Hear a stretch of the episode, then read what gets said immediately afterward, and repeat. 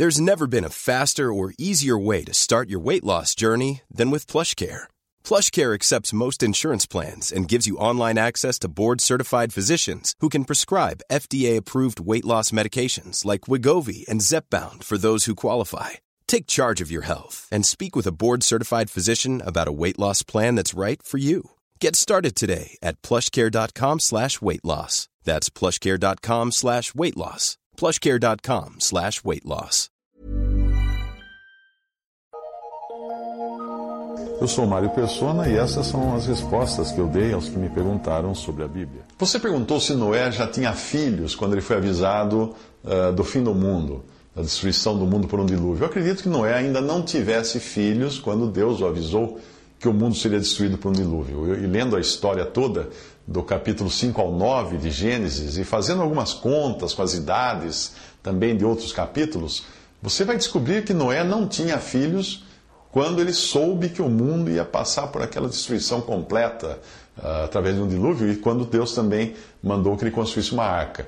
Se você já escutou algum casal dizer que não quer filhos porque o mundo está ruim, então você já tem uma ideia agora do que Deus pensa disso. Noé não só vivia no mundo ruim, ou se estava ruim, Noé vivia num mundo condenado a ser destruído, um mundo com data de vencimento. Mesmo assim, ele decidiu ter filhos porque era um homem de fé. É disso que eu estou falando, da fé. Da fé que confia e espera em Deus e não se aflige com as circunstâncias. Noé é uma figura do crente neste mundo que caminha para o juízo. Do mundo que caminha para o juízo.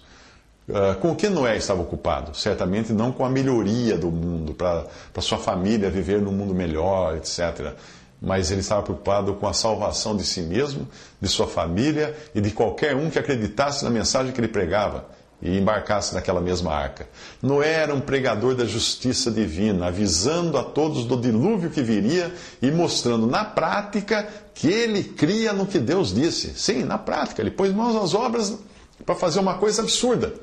Evidentemente, os outros deviam achar que ele fosse louco por falar em dilúvio, quando nem chuva havia.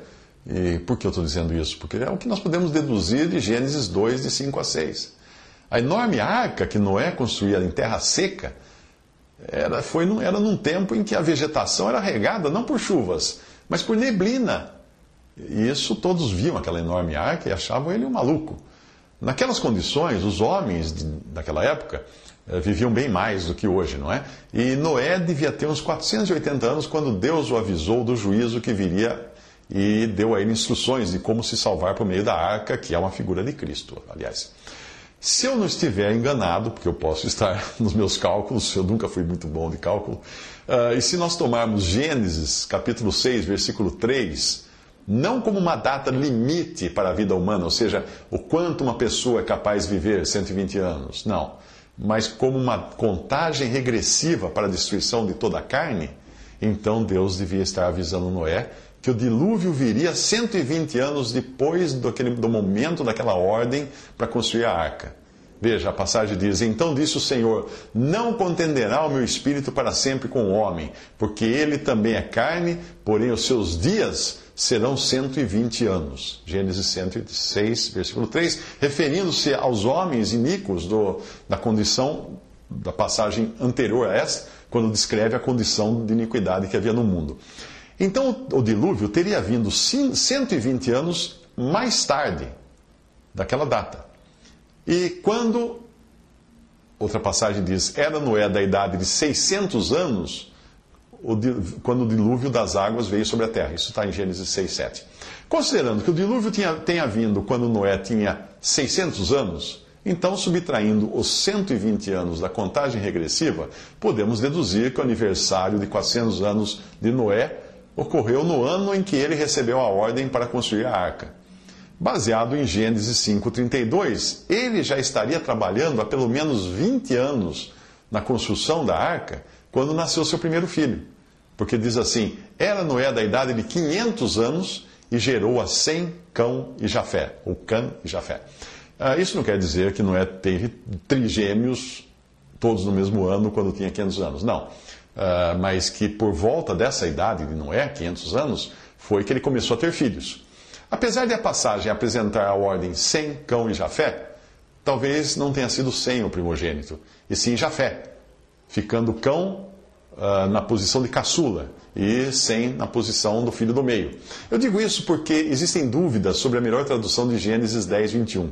John Nelson Darby traduziu a Bíblia dos originais gregos e hebraicos uh, para o inglês e para também o francês e para o alemão, e ele disse o que em português seria assim. Ele escreveu essa tradução em português seria assim: E a Sem, filho de Noé, e a Sem, a ele também nasceram filhos. Ele é o pai de todos os filhos de Eber, o irmão de Jafé, o mais velho.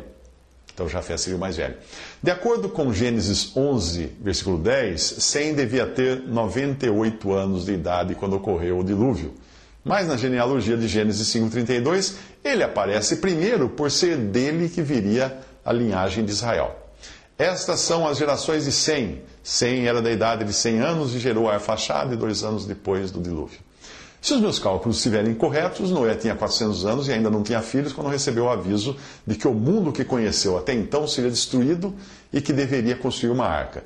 20 anos mais tarde, começaram a nascer seus três filhos e 120 anos depois do aviso, veio o dilúvio.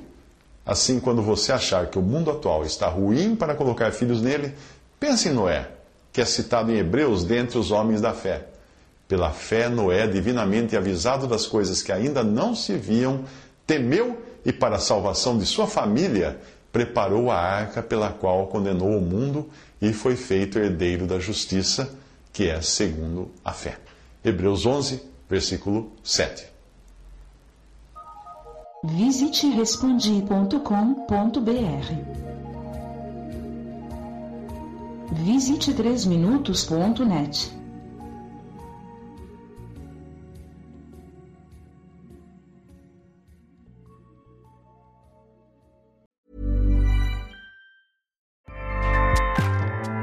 ACAST powers the world's best podcasts. Here's a show that we recommend. The Real Housewives is a guilty pleasure for most, but if you're looking to not feel guilty about that pleasure, tune in to Everything Iconic with me, Danny Pellegrino, where I break down all the messy moments and behind the scenes antics of Bravo's popular franchise. And on Everything Iconic, I also interview celebrity guests like Kelly Ripa, Kiki Palmer, Drew Barrymore, Cameron Diaz, and more about their guilty pleasures, their past work, and so much more. So if you're pop culture obsessed and find yourself watching way too much reality TV like me, tune in to Everything Iconic with Danny Pellegrino wherever you listen to podcasts. ACAST helps creators launch, grow, and monetize their podcasts everywhere. ACAST.com.